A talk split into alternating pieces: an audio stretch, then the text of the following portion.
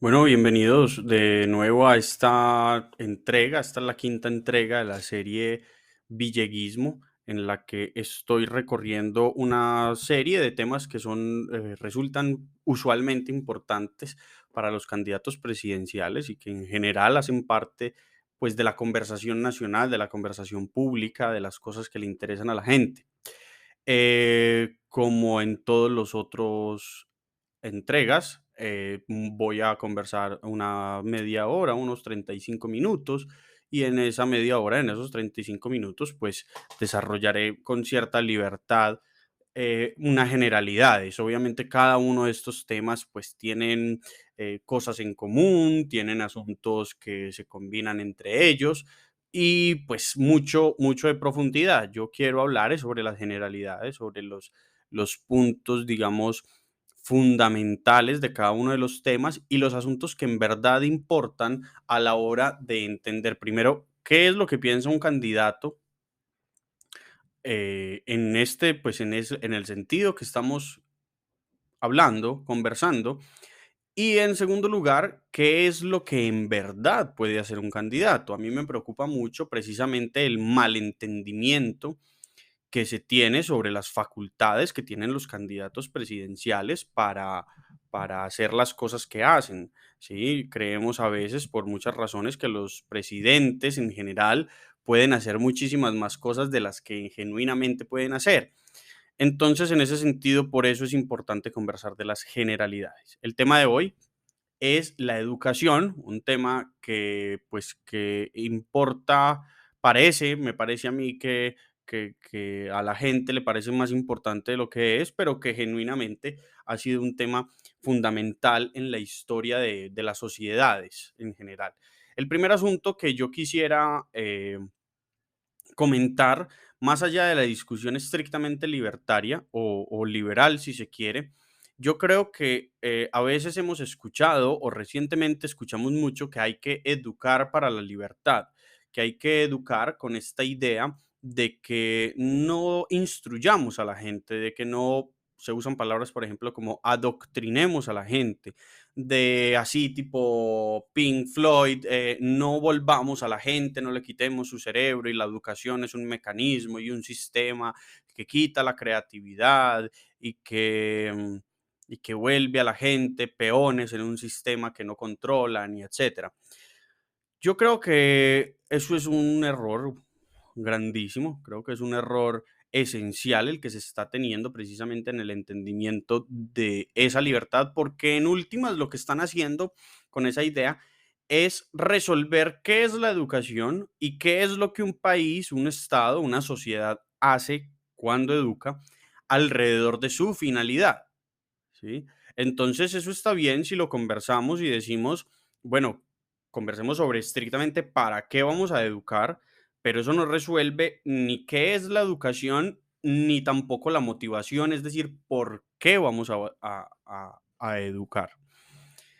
Yo creo, en el sentido, digamos, más estricto de la finalidad del para qué, que los países, las sociedades no educan para la libertad. Uno no educa, uno como país, un- una sociedad no educa para que la gente sea libre, para que la gente, entre comillas, eh, piense libremente, sea autónomos, etcétera. No, eso, esa- esas cosas suceden por otras razones. La educación no es un filtro, la educación no es un mecanismo para el entendimiento de la libertad humana.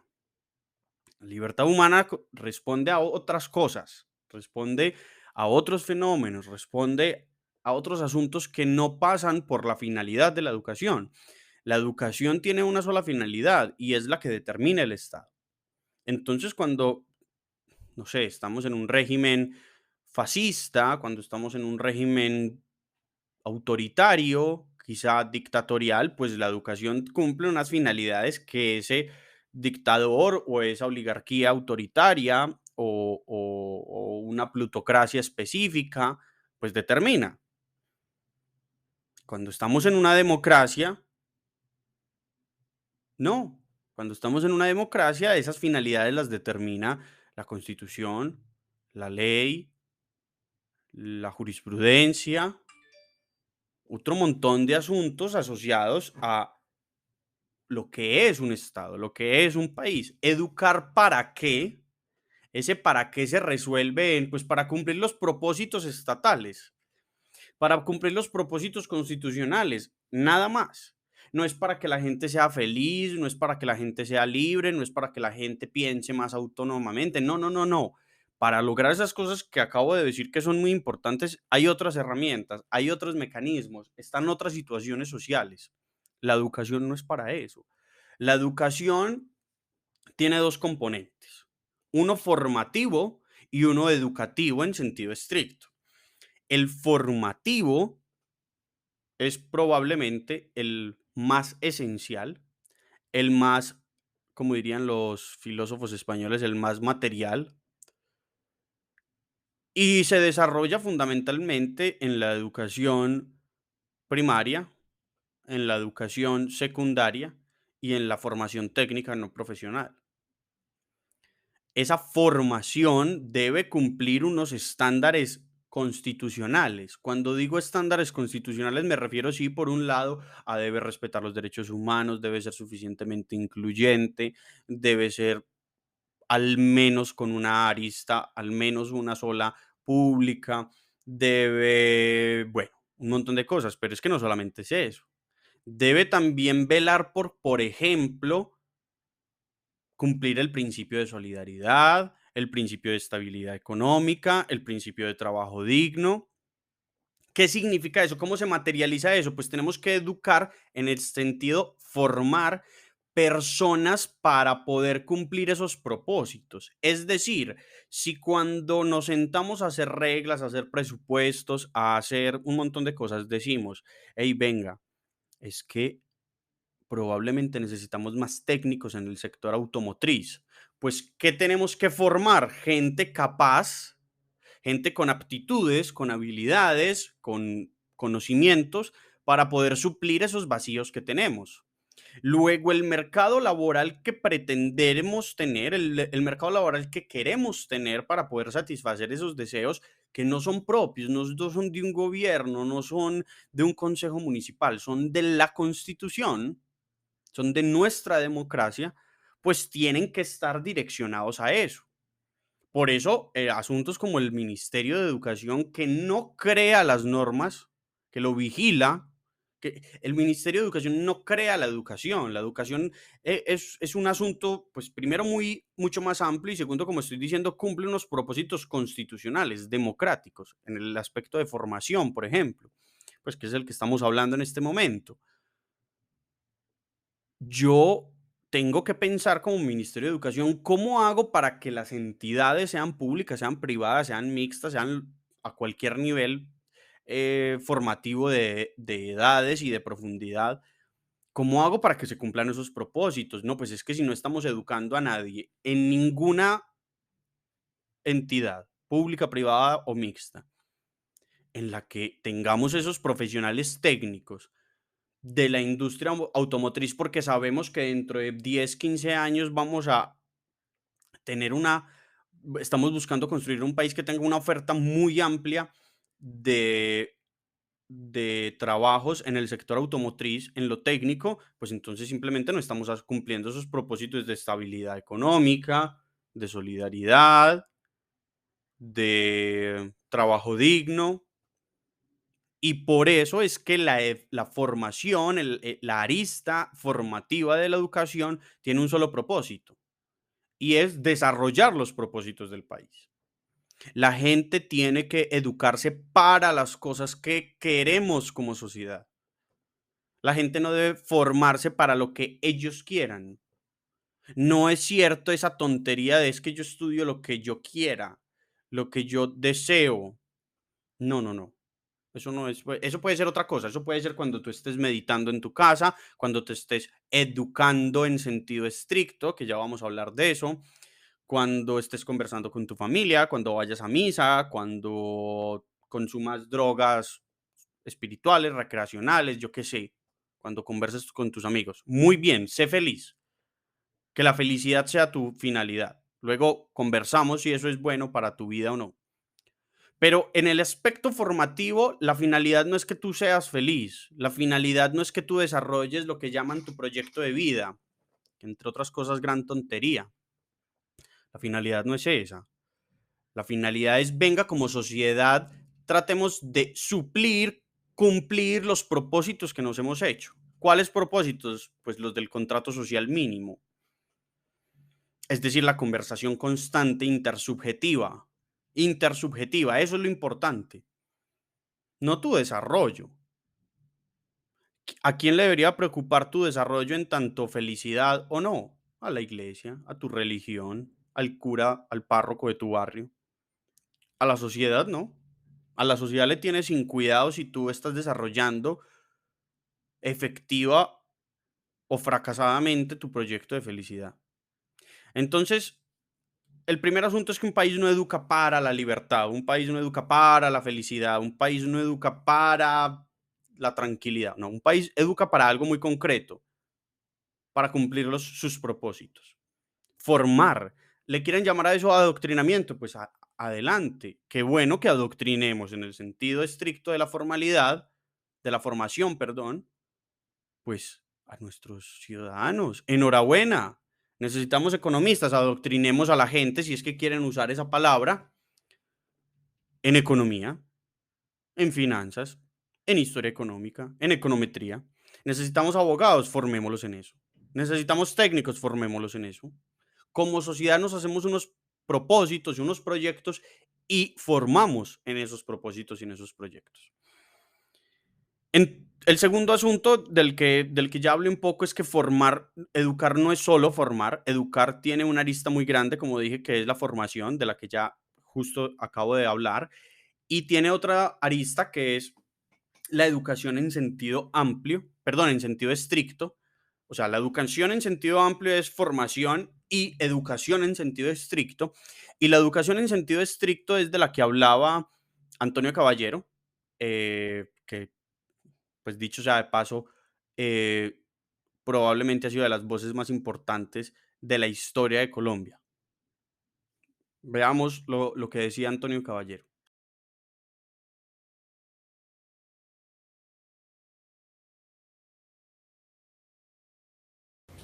Educación es por una parte instrucción, instrucción pública, como se llamaba en otro tiempo.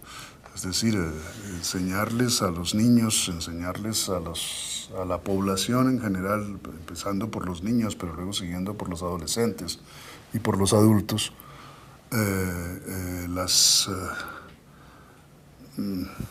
darles información e instrucción con respecto a todo, pues a las cosas que se hacen, a las cosas que se leen, que se escriben o, que se, o a los oficios que se practican. Pero educación es también eh, eh, vuelvo un poco a lo mismo, es decir, hacerles ver a las personas en dónde están, hacerles ver a las personas quiénes son, no engañarlas eh, y darles los elementos para que no puedan ser fácilmente engañados. La instrucción es muy mala, de muy mala calidad, y la educación es prácticamente inexistente, porque la educación no se da solamente desde los, eh, las escuelas, los colegios, las universidades.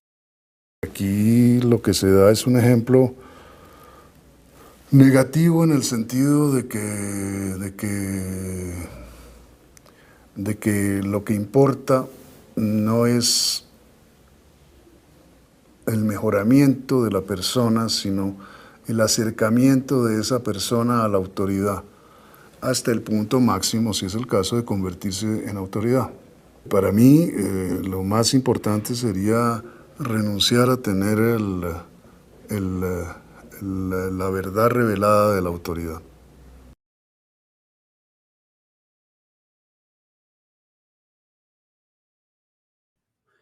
La educación no es solo un asunto de formación, la educación tiene también una arista muy específica de educación en sentido estricto.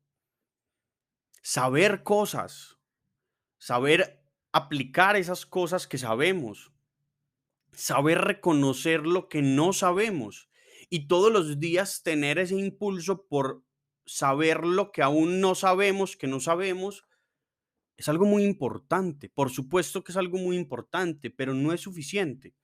La educación y lo que ah, Caballero decía en últimas es pensar el pensamiento. Y esto no es un asunto estricto de los filósofos, no es un asunto estricto de los sabios, no es un asunto exclusivo de los místicos, de los sacerdotes. No, esto es un asunto de todos, es una preocupación de todos, no solamente desde una perspectiva individual, sino desde una perspectiva civil, desde una perspectiva colectiva. Tenemos que preocuparnos por qué, cómo pensamos, qué es lo que pensamos que pensamos. Tenemos que hacer eso que llaman pensamiento crítico, que lamentablemente se han tirado porque creen que cualquier idiotez que se les ocurre sobre el género, sobre la Colombia profunda, cualquier idiotez que dicen es pensamiento crítico, pero eso no es pensamiento crítico. El pensamiento crítico es el de Kant, hacer crítica. El pensamiento crítico es pensar por qué pienso lo que pienso. Es pensar antes de pensar. Eso es un propósito y eso debe ser una prioridad muy importante en las sociedades. Tenemos constantemente que preguntarnos por qué pensamos lo que estamos pensando. Más allá de que, miren que en ese caso, eso no es una pregunta por la finalidad. Eduquemos a estas personas, eduquemos, formemos, perdón, a estas personas en conocimientos técnicos automotriz, por supuesto. Y al mismo tiempo, preguntémonos por qué estamos pensando esto. ¿Por qué estamos usando esta ciencia? ¿Por qué nuestra constitución nos está invitando a cumplir esos propósitos? Eso es educación. Eso es una ciudadanía educada. Eso es una ciudadanía que es capaz de pensar críticamente.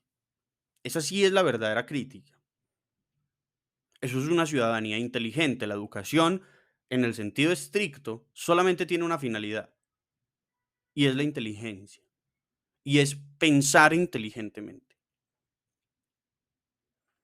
Pero bueno, llevemos esto a conversaciones una pizca más políticas y una pizca menos filosóficas, aunque reitero, esto es muy eh, material, pues eh, eh, tiene unas implicaciones muy reales. Hablemos de algo muy importante y es que yo creo que los grandes esfuerzos de un país como Colombia deben centrarse en la educación a la niñez. Los grandes esfuerzos de Colombia deben centrarse, pues en general de los países, pero en un país como Colombia deben centrarse en las guarderías, en los jardines, en, bueno, en la primaria, la secundaria, eh, la formación técnica, la formación profesional debe ser, pues, eh, secundario, discúlpenme la redundancia, con, con frente a la, educación, eh, digamos, la primera educación, los fenómenos de primera educación. Los niños en tanto alimentación, en tanto conversación, en tanto desarrollo motriz. Bueno, creo que no solamente no soy experto en esos asuntos y creo que hablar desde esa perspectiva necesita cierta experticia, pero además, pues creo que son medianamente obvios. Un ser humano no tiene que ser experto en pedagogía para entender que lo que le sucede a una persona durante los primeros 6, 7 años de su vida es fundamental.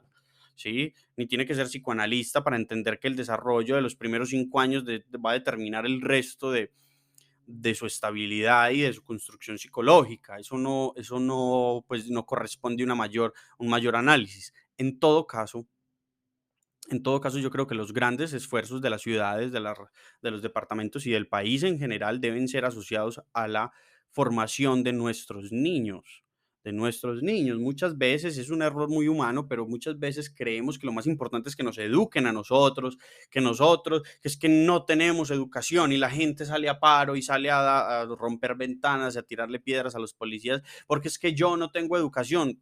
Pues es que eso poco o nada importa, lo que importa es los niños, si tienen o no tienen, la gente que sigue. Uno, uno se le mete mucho en la cabeza que lo más importante es la vida propia, la vida, la su vida, y no, la vida no es su vida, como dije en una columna pasada, recientemente, ¿sí?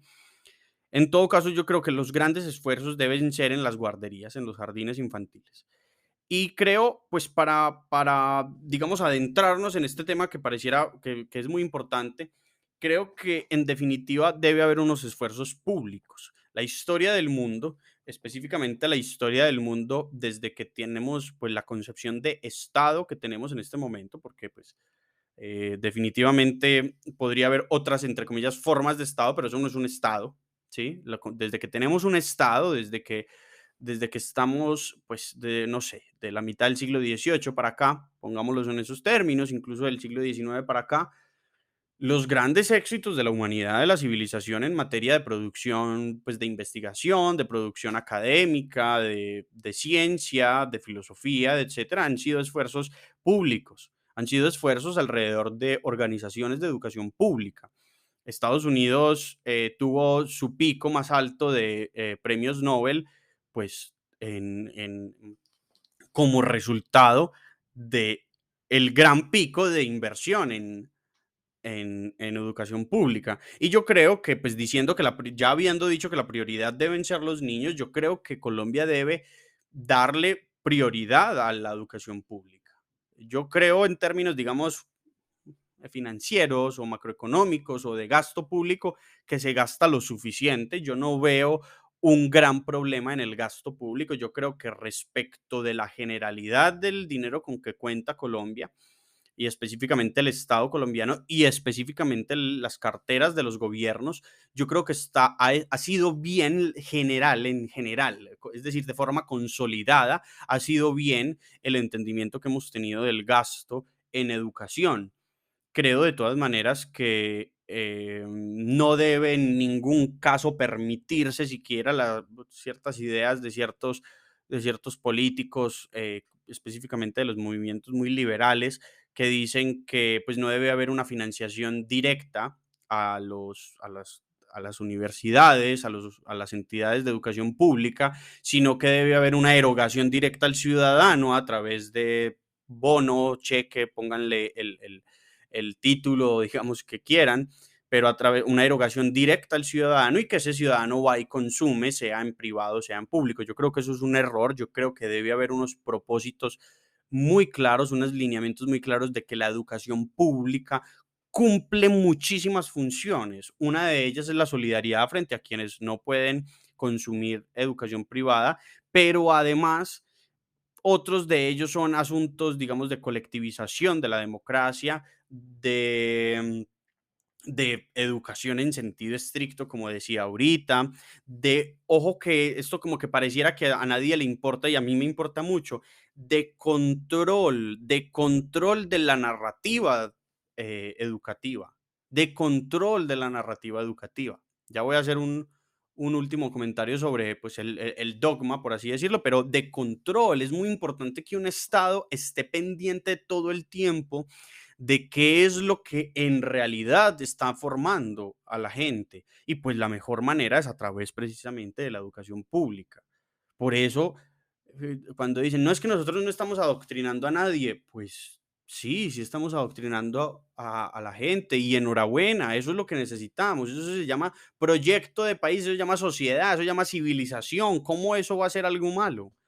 ¿Cómo Adoctrinar, es decir, educar y formar a alguien hacia un propósito colectivo y común va a ser algo reprochable. Eso es el refinamiento del que hablaba Kant. Eso es la sociedad, eso es civilización, eso es precisamente lo que nos diferencia del salvajismo presocial. Si, si eso es adoctrinamiento, entonces enhorabuena, adoctrinemos a nuestra sociedad. Pero bueno, en todo caso yo creo que el sistema mixto, es decir, la existencia, esto es lo último que, quiero decir, el sistema mixto, es decir, la, la, existencia de, pues, de organismos, de entidades también privadas que puedan tener matices de diferenciamiento en esa formación, es decir, que si por ejemplo yo quisiera, pues bueno, que Colombia tiene una, eh, debe a través de sus mecanismos, pues a través de sus indicaciones constitucionales, debe tener una educación pública prioritaria, ojo con lo que estoy diciendo, prioritariamente secular o prioritariamente laica o prioritariamente, eh, por lo menos, a religiosa. Esto lo digo porque podría tener muchos matices de interpretación de la constitución y muchos matices de la realidad, pero dejémoslo, digamos, en todas las posibilidades. Eh, si bien eso sucede, pues yo creo que los ciudadanos debemos tener derechos a educar a nuestros hijos, por ejemplo, por ejemplo, a nuestros hijos o a nuestros adolescentes o a nuestros adultos incluso, quizá en valores religiosos, por ejemplo, quizá en valores eh, éticos específicos, quizá valores, no sé, en, decir, es que, es que la gente cree que la ciencia es absoluta, pero no, usted puede tener diversificaciones en el, enten- en el entendimiento de la economía, del derecho, y puede ser que yo como padre quiera decirle alguna ridiculez a, mis hijos, algo así como el use, el use positivismo no existe ni siquiera, la- ya, solamente es esta línea de entendimiento del derecho, solamente es esta línea de entendimiento de la economía o de la medicina. Yo creo que eso tiene que existir libremente sin que por ello pues, se puedan exigir los límites, los límites mínimos a, a- la educación, a los propósitos estatales. A- De ahí la importancia de la facultad de vigilancia del Ministerio de Educación. Venga, señores, háganlo, desvíense con ciertos matices, pero no vaya a cruzar nunca este límite. ¿sí? No vaya a cruzar nunca este límite. Por ejemplo, no enseñe que la constitución colombiana es otra, cuando cuando es la que es, no enseñe, eh, digamos, por fuera de ciertos paradigmas de la historia oficial, la historia, digamos, estatal. Entonces, en ese sentido, debe haber una libertad de elección de cátedra, si se, si se quiere, pero, pero definitivamente eso nunca puede estar por encima de las facultades de vigilancia, control e intervención, pues, del Estado en- de las entidades del Estado que están asociadas a la educación. Eh, yo creo que he mencionado unos asuntos pues relevantes, creo que mm, eh, mencioné el tema de la plata, la educación es un tema pues muy complejo, muy, muy maravilloso, que me, que me importa muchísimo, pero, pero, que, pero que en últimas poco o nada, increíblemente poco o nada se pone en duda, poco o nada la educación se piensa críticamente. Y yo creo que eso es un error de la academia en sí mismo, pero de eso hablaremos en otro momento. Eh, para el que pues esté viendo estos videos por primera vez, les recuerdo que transmito todos los días en Twitch a las 8 de la noche. Ahí abajo en, pues en la descripción están los links de todo, de Medium, de YouTube, de Twitch, de Twitter, bueno, de cuánta cosa he creado en este infinito arenero de posibilidades de comunicación, que a veces hasta agobia, pero bueno. Eh, los leo en los comentarios. Hay, mm, digamos, varias gente que ha estado diciendo, hey Juan, pero tal cosa no la entiendo, tal cosa me parece que tenés un error. Yo, yo con la mayor de las tranquilidades constantemente converso, salvo cuando son idioteces o cuando son insultos, pues simplemente, mentiras que si hay insultos interesantes, los respondo, les doy like, le digo buen insulto, pero, o lo insulto de vuelta también. Pero en general, en general, eh, leo todos los comentarios y estoy muy atento. Les agradezco mucho la atención a, pues, a este video y espero que tengan una feliz tarde, una feliz noche o unos buenos días. Em, que estén muy bien. Muchas gracias.